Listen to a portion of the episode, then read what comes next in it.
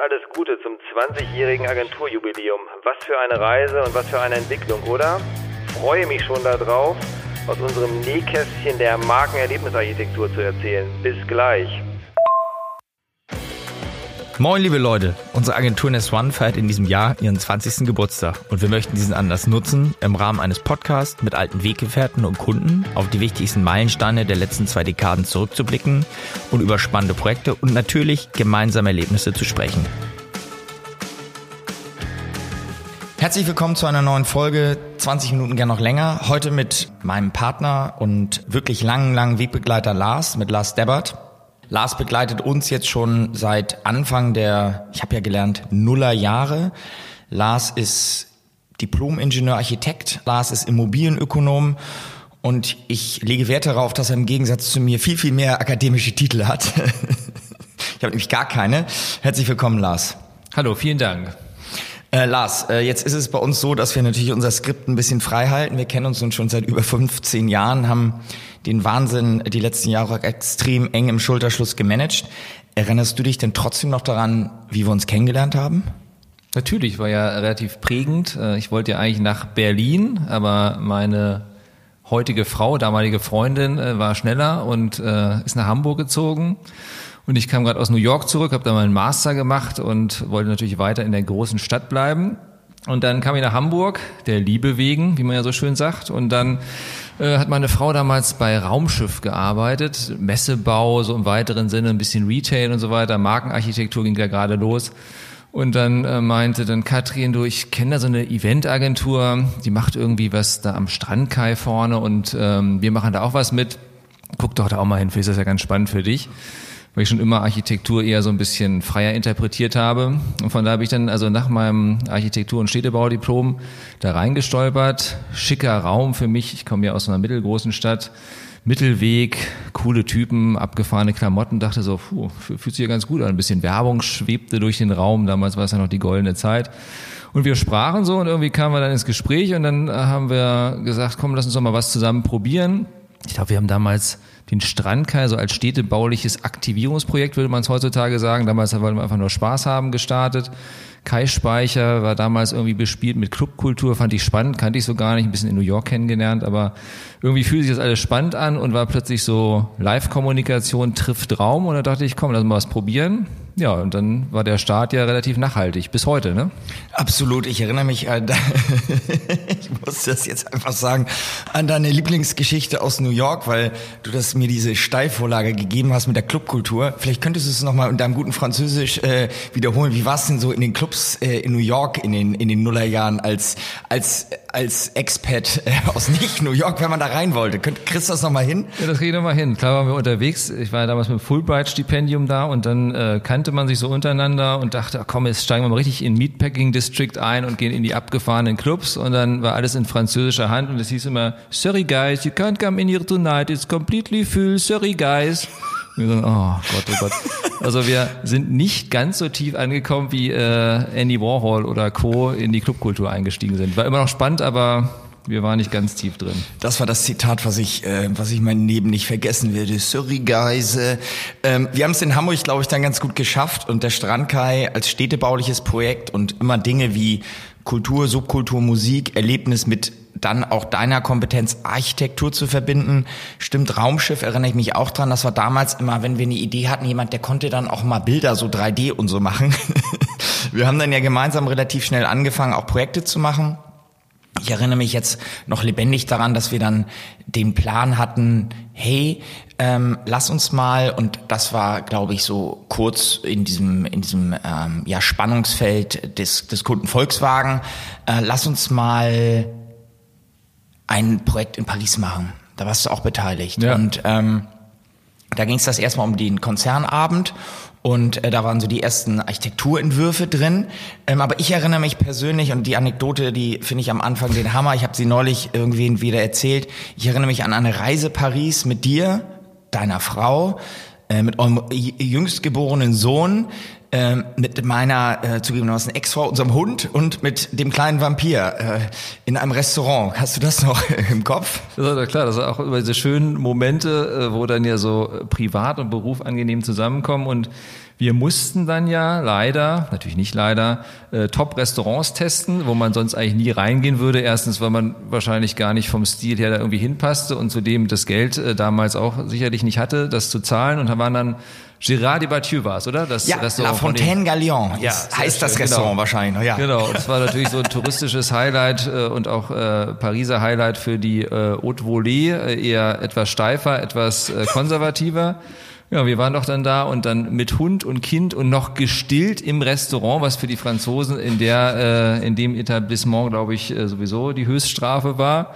Aber trotzdem wir hatten das Geld, wir mussten es testen, wir haben alles ausprobiert und zum Schluss standen die Kellner um uns rum und wir haben fast zusammen gefeiert, weil die diese gewisse Lockerheit, glaube ich, auch vermisst hatten und es hat echt Spaß gemacht. Ne? War ein das, langer Abend. Exakt, das war die Punchline. Wir haben dann natürlich die Vertikalverkostung der diversen Weine und äh, vorstandsfähigen äh, Getränke äh, mit den Kellnern ausgekostet und es endete damit, dass alle Kellner uns sagten, endlich normale Leute.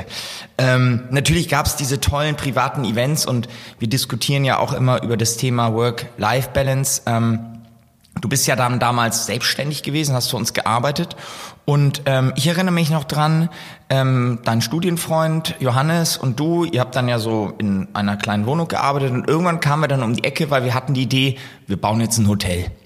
Lars, wir brauchen deine Hilfe, wir haben hier was entwickelt, aber ehrlicherweise haben wir gar keinen Architekten. Das war 2004 äh, und auch etwas, nennen wir mal, in günstiger Frist, das Timing war etwas eng. Also gib uns doch noch mal ganz kurz deine Empfindung zum, zum Hotel in Kopenhagen. Das war schön. Das war natürlich auch wieder so, dass wenn man nicht äh, konventionell in irgendeine Branche einsteigt, also in die deutschen Architekten brauchen ja immer 100 Jahre, bis sie überhaupt mal was umsetzen.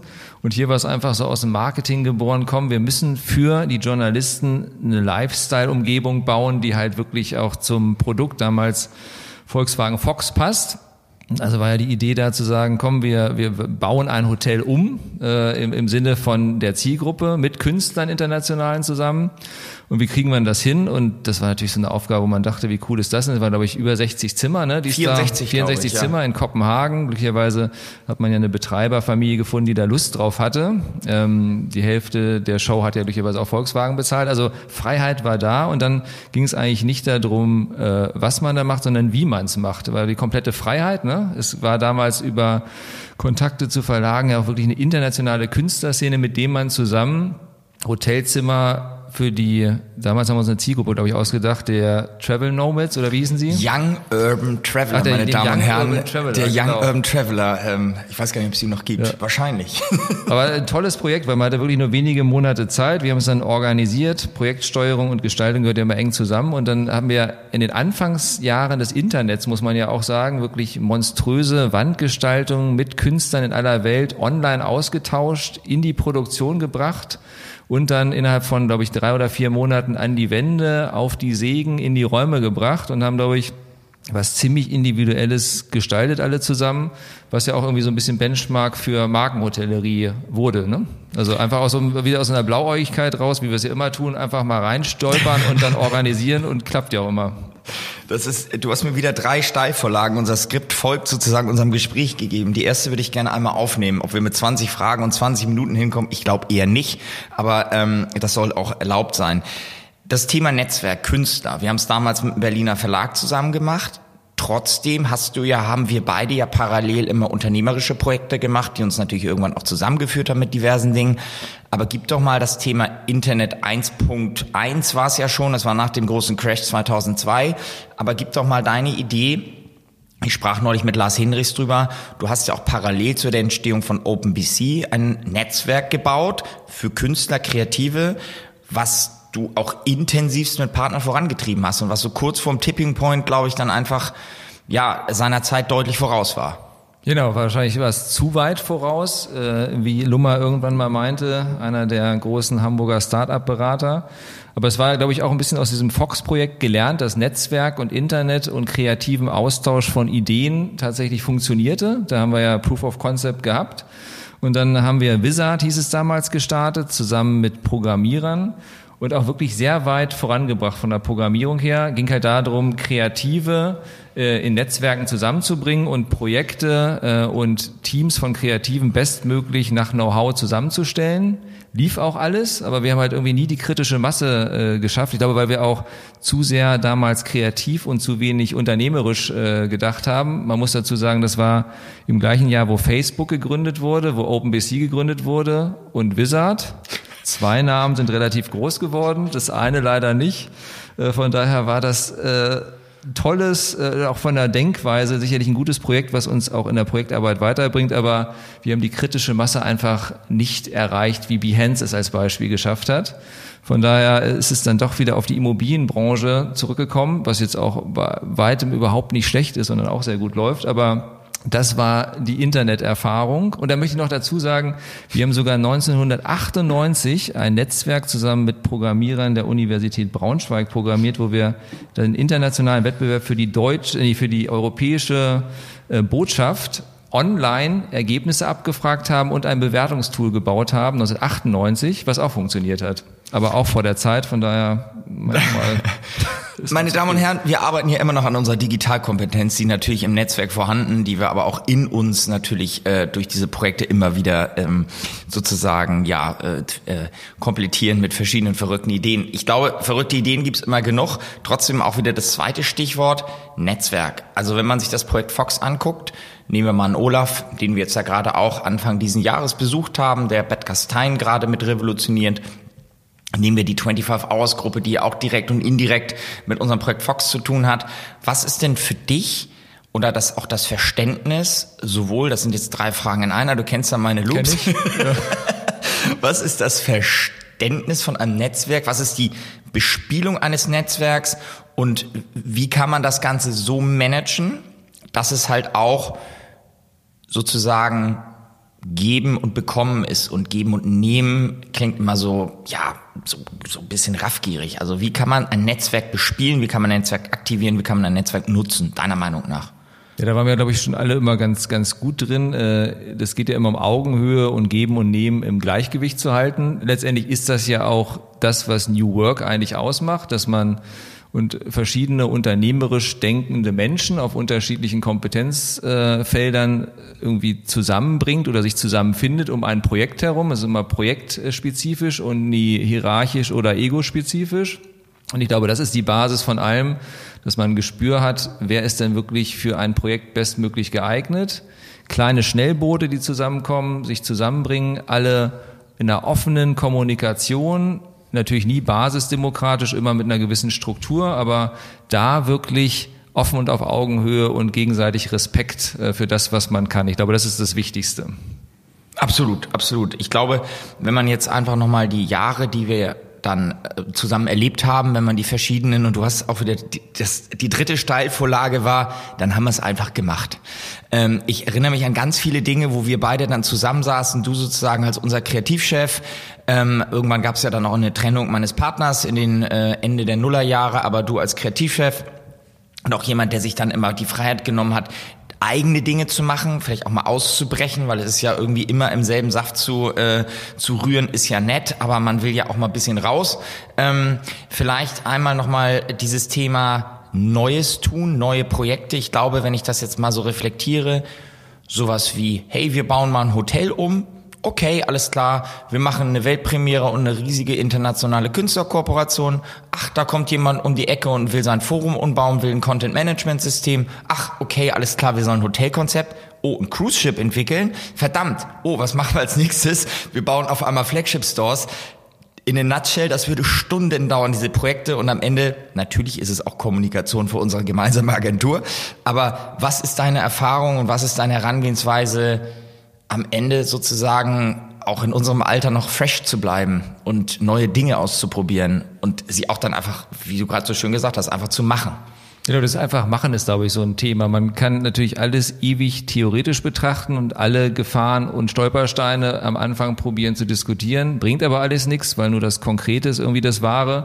Und ich glaube, mit einer gesunden Neugier und Offenheit wird man jedes Projekt der Welt irgendwie hinkriegen, weil man geht offen Menschen entgegen, die was besser können als man selber, stellt die zusammen und bringt vielleicht, und das haben wir, glaube ich, ähm, beide, so eine gewisse Strukturiertheit da drin, äh, äh, aber ohne irgendwie Borniertheit. Ich glaube, das ist ein wichtiger Mix bei dem Ganzen.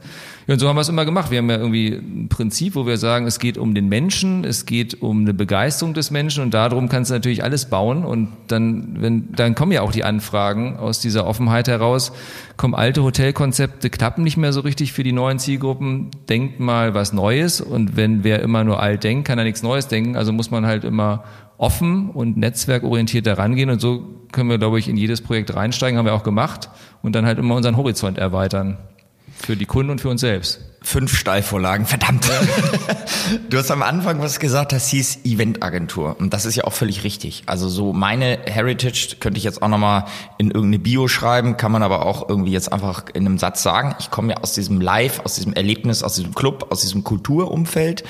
Ähm, Fand es auch mal spannend, dass Menschen für das, was du irgendwie tust, Geld bezahlen. Das ist ja auch schön. Also wir kriegen ja Geld, um etwas für Kunden zu tun. Da müssen tust du etwas und hoffentlich zahlt jemand Geld dafür ne, im Clubbereich. Das ist durchaus auch mit Schmerzen verbunden. Will ich aber gar nicht erzählen.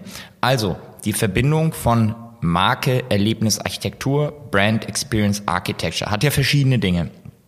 Stichwort New York kommen wir noch drauf, Stichwort Neues Wagen. Du hast es gerade angesprochen, wir haben uns dann ja irgendwann darauf geeinigt, dass wir trotz bei aller Kreativität, man wird ja auch älter, man hat internationale Kunden, auch so eine Art System brauchen, was offen ist, was Leitplanken bietet. Aber du hast das Prinzip der Begeisterung angesprochen. Und das würde ich gerne nochmal, meine Damen und Herren, da würde ich gerne nochmal drauf eingehen.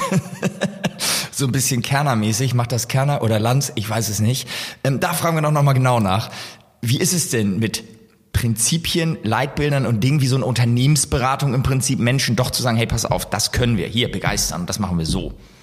Ja, das braucht, glaube ich, ein gewisses fluides System. Ich glaube, die ganz starren Erklärungsmuster der äh, Jahre vor 2000 sind, glaube ich, durch. Dazu ist die Welt einfach zu kompliziert und zu schnell geworden. Aber natürlich einen gewissen Anker oder Pflock, um den man arbeitet, ist schon wichtig. Und also am Ende tun wir ja alles, um Menschen irgendwie zu erreichen, glücklich zu machen, Natürlich auch, damit sie was kaufen, aber auch damit sie einen gewissen Mehrwert davon haben. Also würde ich es ja eher mal positiv formulieren und was äh, genießen können. Und von daher ist natürlich dieses Prinzip der Begeisterung zu sagen, wir bringen halt Marken oder auch Unternehmensziele zusammen mit Menschen, sei es ein Kunde, sei es ein Mitarbeiter, äh, sei es irgendwie ein zu akquirierender Neukunde, wie auch immer, zusammen, ähm, um dass beide was davon haben. Ich glaube, mit so einem generellen Prinzip ist es gut. Und wenn man den Menschen mit seinen Wünschen Wünschen und Bedürfnissen respektiert und darum was baut, kann es eigentlich nie falsch sein. Meine Damen und Herren, ich habe eine wahnsinnige äh, Neuigkeit. Der Mensch im Mittelpunkt. Wie wär's mal damit? das, ist lustigerweise, das ist jetzt ja seit den letzten drei Jahren, scheint das ja irgendwie ein geheimer Marketingkongress für alle DAX-Unternehmen gesagt zu haben, der Mensch im Mittelpunkt. Aber eine äh, aus unserer Sicht hier sehr alte äh, Wahrheit, dass nicht Technokratie, sondern Menschenprodukte nutzen. Und auch der Young Urban Traveler, den wir 2004 erfunden haben, war schon der Mensch im Mittelpunkt, nämlich die Zielgruppe in den Mittelpunkt zu stellen. Wir haben uns dann über die Jahre ja wahnsinnige ähm, internationale Kundenprojekte, das darf so gesagt sein, ähm, ja, erlaubt, klingt immer so, äh, durften wir umsetzen, das klingt viel besser, also dankbarerweise. Ähm, erinnerst du dich noch an unseren ja am Ende des Tages langjährigen Kunden ZDF? Das war ja auch eine durchaus spannende Herausforderung, eine Medienmarke, also weil du es gerade so schön sagtest mit der Steilvorlage, Menschen treffen Menschen, eine Medienmarke zu inszenieren, ist was anderes, als sich in ein Auto zu setzen, weiß ich nicht, ein Eis zu essen und am Ende irgendeine Büchse aufzumachen. Äh, das Thema, wie inszeniere ich digitale oder auch Medienmarken, das finde ich nochmal ganz spannend. Ja, eigentlich haben wir das, was die hinter der Kamera machen, vor die Kamera geholt. Ne? Wir haben ja auch immer Bühnen gebaut. Wir haben irgendwie die Themen, die äh, medial abgefilmt wurden, so gestaltet, dass sie nicht so Moderator oder Filmdrehmäßig funktionieren, sondern dass wir die Leute wirklich in so ein Skript gestellt haben, wo sie aber selber agieren konnten, interagieren konnten und damit halt eigentlich die Inhalte, die sonst immer man sich vor der Fernsehscreen anguckt oder mittlerweile auch ein bisschen interaktiver natürlich über Mediatheken, äh, das einfach als Live-Erlebnis kreiert haben. Also letztendlich haben wir ja nichts anderes gemacht als deren Markeninhalte wie eine interaktive Ausstellung ähm, konzipiert und damit halt deren Themen äh, den Leuten näher gebracht mit einem gewissen Interaktionsanteil, also Bühnenbau. Und der Mensch war wunderbarerweise wieder im Mittelpunkt. Meine Damen und Herren, ich erinnere mich auch an ein Projekt, an einen Kunden äh, aus dem Stuttgarter Raum, sage ich jetzt mal ganz groß, für den wir Jahre arbeiten durften, durften eine Weltpremiere machen eines, eines Autos oder eine Europapremiere mit Roadshow. Und man muss doch auch nochmal sagen, es gab auch Zeiten, wo wir noch Rock'n'Roll waren. Äh, also nicht, dass du im Gegensatz zu mir, ich habe es versucht, Gitarre spielen kannst, das ist auch Rock'n'Roll und wir beide vielleicht ein bisschen Rockmusik mögen, auch fein. Ich habe aber eine Gitarre zu Hause, aber ähm, ich erinnere mich aber auch, das meine ich ganz ehrlich, Rock'n'Roll, ohne dass wir jetzt hier in irgendwelche Saufgelage verfallen. es gab eine Zeit, kann sein, dass es heute auch noch so ist, wo wir auch mit Kunden, so hat er dazu gesagt, bis morgens um fünf feiern und um acht präsentiert haben. Ähm, weißt du noch dein schönstes Erlebnis? Da gab es ja diverseste, muss man sagen, aber wo du gerade den aufgehenden Morgenstern im Stuttgarter Land erwähntest, äh, war es natürlich ist bis heute ein Running Gag, die Sommerschorle, wo Schwaben auf die Idee kommen, Weißwein mit Sekt zusammenzuschütten, was mir keiner gesagt hat. Und wir hatten einen lustigen Abend. Es war, glaube ich, auch echt ein fettes Konzert. Eigentlich sogar Placebo gespielt oder so. War das da so ein Placebo gespielt, Privatkonzert. Ich, ja. Das war, war schon ja. cool. Wir haben also gefeiert. Ich habe mir äh, tatsächlich Sachen, die nicht zusammengehören, äh, wie Sekt und Weißwein äh, in grauen Mengen reingekippt und wir müssen um 8 Uhr präsentieren. Es war hart. Ich möchte auch nicht wissen, wie es in diesen Räumen riecht um diese Uhrzeit, wenn man gerade wieder äh, aufgestanden ist. Aber ich glaube, es war auch der Start der, der A-Klassenkommunikation, wo wir auch wirklich Rock'n'Roll gemacht haben. Da waren wir auch tatsächlich mit Placebo auf Tour. War das nicht zu dem Zeitpunkt oder was danach? Ja, das war Rock'n'Roll. Deswegen Genau. habe ich es bewusst Ja. gemacht. Wir äh, verstehen uns ja in diesem Sinne. Und man muss dazu sagen, es gibt natürlich auch Kunden, die, ich sage jetzt nicht das erwarten, aber die sich schon freuen, wenn man mit denen bis morgens um vier oder fünf feiert und dann um acht Uhr am Meetingtisch sitzt und das internationale Kommunikationskonzept für einen, für einen Launch von einem der wichtigsten Produkte in der neuen Baureihe äh, äh, sozusagen am Ende des Tages konzeptionell inhaltlich präsentiert und auch dann umsetzt. Also ein bisschen Rock'n'Roll muss sein und äh, das ist die Musik und ich finde, Musik hat uns auch immer irgendwie so ein bisschen begleitet in jeglicher Form, weil wir auch immer versucht haben, ich möchte jetzt ähm, gar nicht so sehr über unsere eigene Plattform, aber auch immer versucht haben, das Thema Kultur mit reinzunehmen, das Thema auch über den Tellerrand, das Thema Netzwerk mit reinzunehmen. Ähm, was mir nochmal wichtig ist, weil es eben so angeklangen ist, wir haben dann ja angefangen um 2010, 2012, ähm, das ist auch übrigens der Start dieser, äh, dieser großen Kampagne für diesen Stuttgarter Automobilhersteller, Mercedes-Benz, meine Damen und Herren, so viel sagt, sei gesagt, ähm, haben wir auch angefangen, partnerschaftlich zusammenzuarbeiten. Das war für mich nochmal ein wichtiger Punkt. Wir haben uns für eine Positionierung hin zu Brand Experience Architecture entschieden. Und du bist natürlich mein Konterpart, der die Authentizität und die Kompetenz reinbringt. Wie hast du das empfunden? Und wie wichtig ist dir auch solche Dinge inhaltlich mitzugestalten, wenn es darum geht, am Ende des Tages Positionierung, Umpositionierung unternehmerisch zu arbeiten? Ich glaube, es war ja schon immer Triebfeder, unternehmerisch zu arbeiten, heißt ja eine gewisse Freiheit zu haben, Sachen auch über den Tellerrand äh, zu denken, Sachen frei, äh, nicht innerhalb von festen Strukturen zu gestalten. Nur so kann man ja auch Neues machen. Und so haben wir ja schon immer äh, getickt, auch das Unternehmen tickt ja so, Unternehmer im Unternehmen letztendlich bringen was nach vorne, weil sie frei denken. Und ich glaube, dieses, diese Positionierung damals, wo wir gesagt haben, wir müssen auch in Marke, haben wir Kompetenz drin, wir haben mit Erlebnissen, Live-Kommunikation, auch durch deine Clubkulturerfahrung, langjährige Kompetenz und auch echte, nicht nur aufgesetzte, äh, und dann auch die Architekturkompetenz, das zusammenzubringen, war, glaube ich, gut, weil äh, seitdem geht ja ein äh, Feld nach dem anderen auf. Ne? Wir machen seitdem Hotels, wir machen Retail, wir machen Arbeitswelten, wir machen Produktinszenierung. Das ist ja wirklich auch eine Positionierung, wenn man Unternehmen versteht, wenn man Erlebnisse versteht, wenn man Menschen versteht und dann dem auch noch eine Raumhülle geben kann, ist das halt ein ganzheitlich sinnvoller Ansatz. Ja, ich habe dich dann, das weiß ich noch genau, auf dem Balkon äh, in Hamburg, eines für mich der schönsten äh, Blicke äh, der Hanse Lounge, kann man sagen, auf ein Bierchen getroffen und gesagt, Lars, ich brauche dich hier wieder an Bord. Und dann haben wir angefangen, weil du mir diese Steuervorlage gegeben hast, Tourismuskonzepte und Tourismusideen für die TUI zu entwickeln und im Prinzip so ein bisschen in so einer Art von, ja, am Ende des Tages auch Trend, in so einer Art von, von Zukunftsvisionsentwicklung, Produktentwicklung zu gehen. Ähm, und ich erinnere mich an Reisen von dir, die nach Miami gingen. Wir haben äh, Insel, Halbinseln wie be besucht.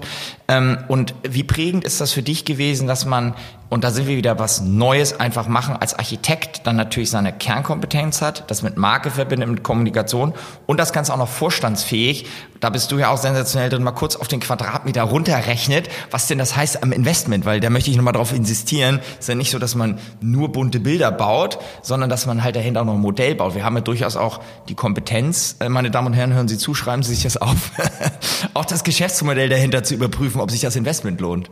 Genau, also am Ende ist es, glaube ich, zählt ja immer das Konkrete. Ne? Also man kann ja viel reden und viel bunte Bilder machen, das macht auch Spaß, aber am Ende zählt ja auf dem Platz, wie man immer so schön sagt. Und das war da, glaube ich, auch der Fall. Und bei dieser Hotellerie oder äh, tatsächlich Tourismus war es ja sogar, äh, auf einer höheren Basis zu sagen, wie funktioniert touristisch äh, Tourismus der Zukunft, war es natürlich gut, äh, zu wissen, wie funktionieren denn äh, Wünsche und Bedürfnisse von, äh, von, von Zielgruppen, wie funktionieren Markenwerte im Raum erlebbar zu machen und dann auch eine langjährige Erfahrung ja generell im touristischen Bereich äh, zu haben und im Eventbereich. Und natürlich ist das cool, weil im Herzen fand ich ja immer Städtebau total spannend äh, und zwar Städtebau aus Sicht der Nutzer der Stadt und nicht aus Klötzchenarchitektur. Und so eine Hotelanlage, so ein Resort ist ja letztendlich eine Stadt in sich selbst. Ne? Und die wirklich mal so zu machen, dass es für jeden Mehrwert gibt, dass es äh, letztendlich ein Erlebnis gibt äh, für jeden, der da mitmacht, dass es für die Marke und das Unternehmen selbst auch einen Mehrwert hat, weil man dann nachhaltig wirtschaften kann.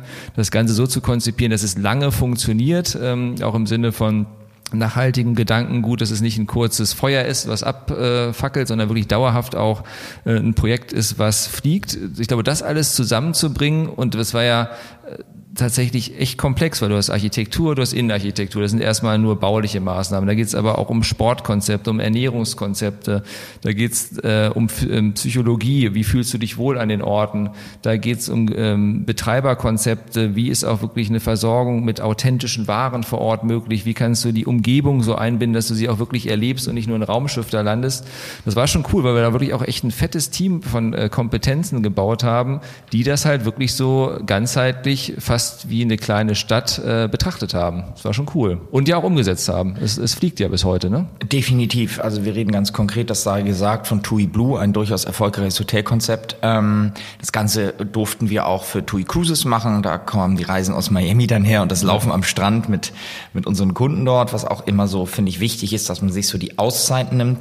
Eine Sache, die ich eingangs gesagt hatte, ist ja unser Unternehmertum. Wir haben ja auch das sei gesagt, jeder Dinge, die wir probieren, die funktionieren, die gut oder schlecht oder mal voll in die Wand fahren, das ist tendenziell meine Kompetenz, sowas zu tun.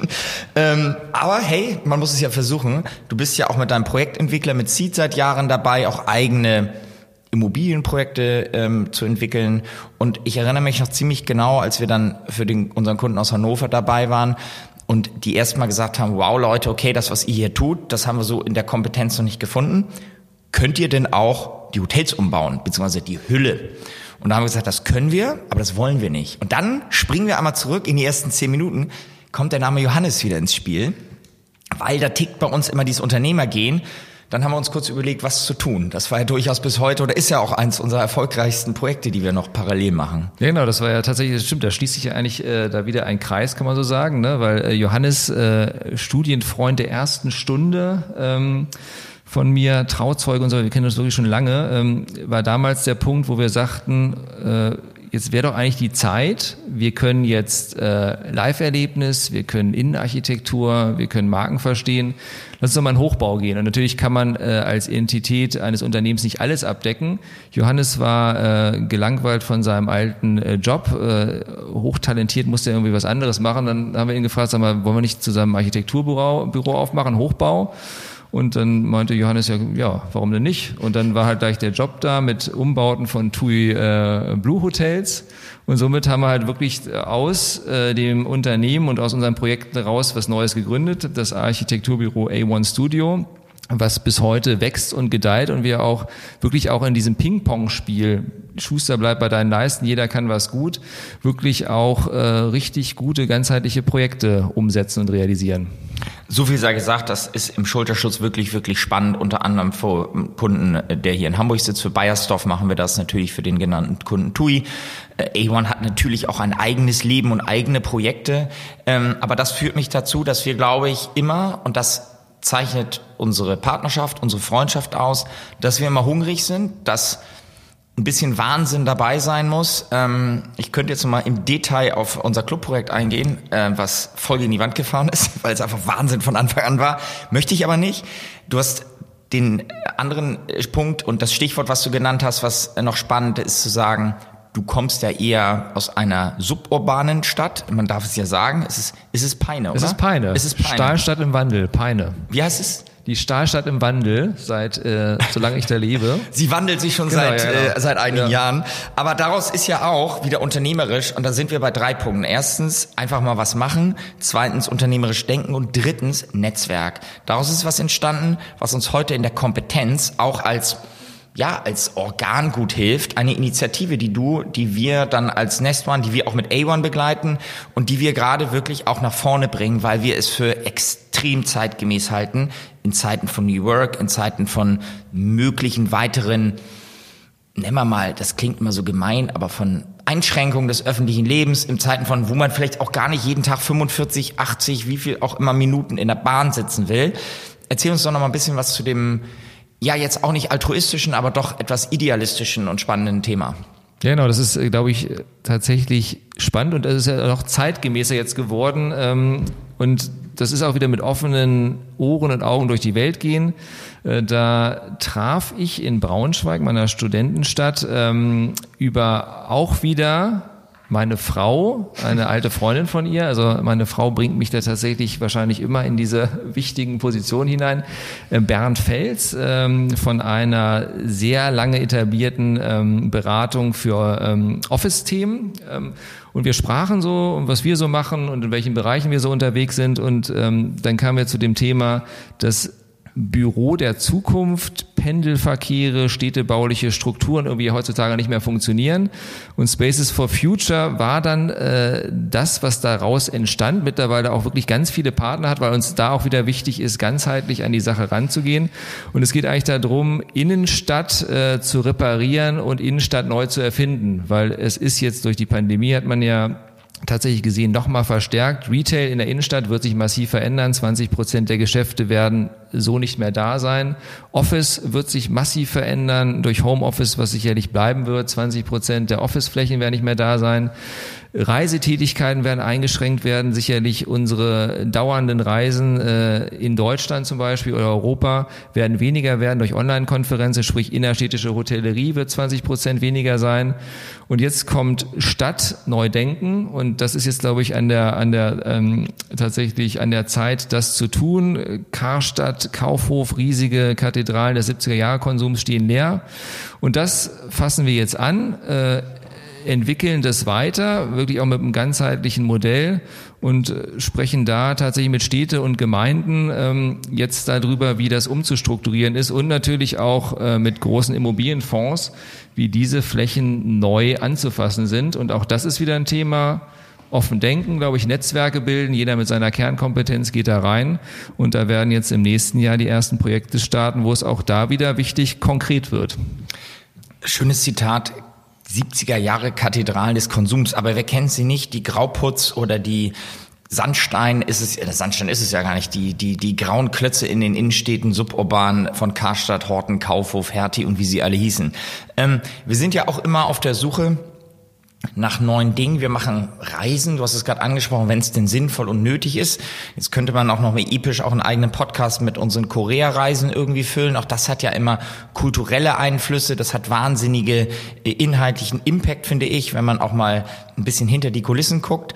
Ähm, trotzdem ist es natürlich immer noch ein, ein von uns gehegter Traum, das kann man so sagen. Irgendwann, ich sage nicht, dass wir jetzt irgendwie nochmal unbedingt äh, eine Gastronomie aufmachen, das meine ich nicht, aber doch mal städtebaulich etwas zu verändern. Das heißt, dieses Thema hungrig zu bleiben, eine eigene Plattform zu schaffen, irgendwie etwas zu entwickeln, das bleibt. Und äh, das ist jetzt gar keine Frage, sondern das ist einfach nur eine Ansage. Ich glaube, das ist auch das, was uns verbindet, dass wir sagen können, hey, das eine ist ja eine Dienstleistung, Zeit gegen Geld zu verkaufen.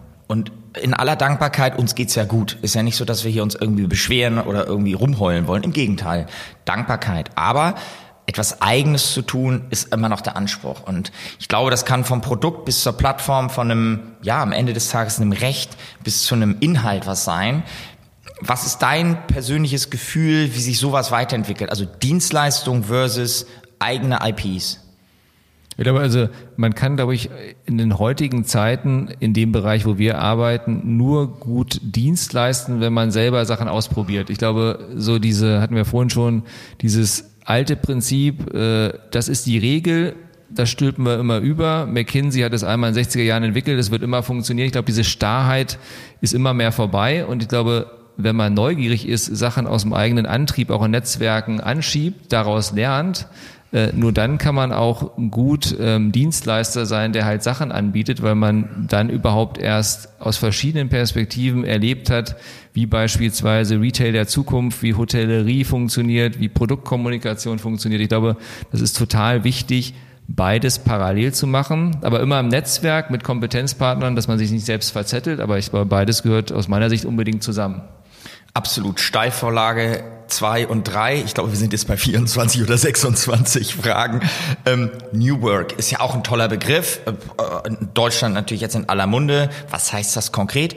Wir dürfen mit einem Stolz und jeglichen Respekt sagen, dass wir auch unter deiner inhaltlichen architektonischen Leitung natürlich den New Work Harbor für die New Work SE bauen können, wo das, was du gerade gesagt hast, zusammenkommt. Natürlich wird es öffentliche Flächen geben, es wird eine Art von Retail, es wird Aufenthalt, es hat irgendeinen gastronomischen, einen inhaltlichen. Jetzt heißt New Work natürlich nicht immer nur Bällebad.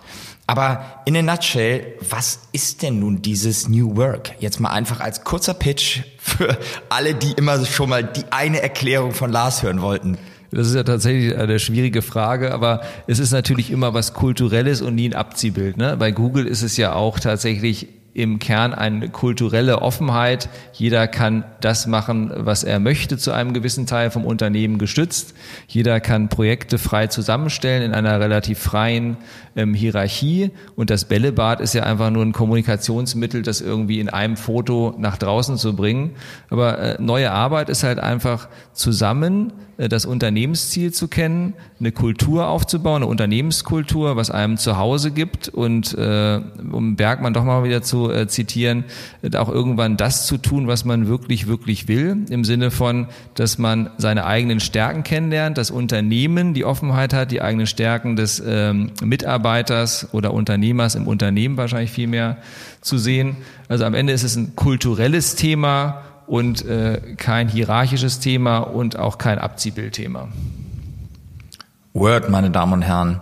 Könnte jetzt noch mal eine kleine Exkursion Richtung unseres persönlichen, unseres Ledavi Networks machen, aber ich glaube, das haben wir in vorangegangenen Folgen mit unserem Partner Frank. Ähm, wir werden auch noch Ferdi, wir haben Thorsten gehört. Auch allen, die natürlich immer jede Folge hören, klar gemacht. Trotzdem noch mal so ein kleiner, kleiner Pitch.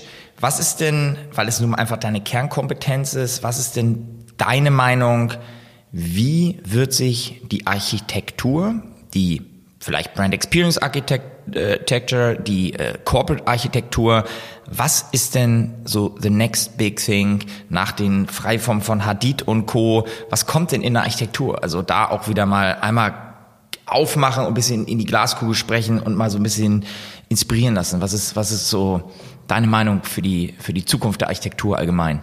Ich glaube, so die, die Star-Architektur, das große Icon, das Bilbao-Symbol, ich glaube, die Zeiten sind irgendwie vorbei. Es wird, glaube ich, im Sinne von Formgebung ein bisschen langweiliger werden, weil diese großen äh, Kathedralen, die einfach nur aus der Hülle und aus dem einen Icon rauskommen, werden sicherlich auch in der Nachhaltigkeitsdebatte weniger werden. Ich glaube, es wird immer mehr hybride Freiflächen geben. Es wird Architekturen geben, die sicherlich spannend immer noch sind, äh, aber eher aus der Funktion raus, wie zum Beispiel von Springer Kohlhaas dieses großartige Kommunikationsgebäude äh, in Berlin. Also wirklich zu sagen, man denkt so aus dem Inneren heraus und schafft hybride Flächen, wo, wie du gerade sagtest, die sind anpassbar. Da kann Büro mit Multifunktionsfläche, mit Bibliothek, mit Büro und so weiter zusammenkommen und es auch immer stärker Räume gibt, Konzeptionen, die betreibermäßig immer wieder neu programmiert werden, anstatt diese eine immer festgegossene Funktion zu haben.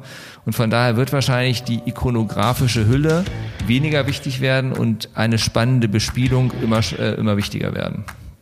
Wow, auch äh, das ist ein mega Statement und finde ich ein mega Abschluss unseres 20 Minuten und definitiv länger Podcasts. Ich glaube, äh, aber das sei erlaubt. Wir sind jetzt bei der doppelten Laufzeit. Lars, viel, vielen, vielen Dank für deine Zeit. Wir werden sicherlich noch den ein oder anderen Podcast zusammen machen, sicherlich auch mit Johannes und oder den äh, weiteren Partnern, die uns begleiten und Themen, die uns treiben. Ich bin wahnsinnig froh und dankbar, dass du als Partner äh, mit an Bord immer zur Stelle und äh, wir gemeinsam als Team so gut funktionieren. Vielen, vielen Dank auf die nächsten, na mindestens mal 10, 20 Jahre, die, die ich vor uns sehe. Ähm, ich freue mich sehr drauf. Ich auch. Lass uns unsere Offenheit bewahren und gucken, was wir in zehn Jahren auch alles getestet haben. Ich freue mich drauf. Rock'n'Roll. Vielen Dank. Gerne.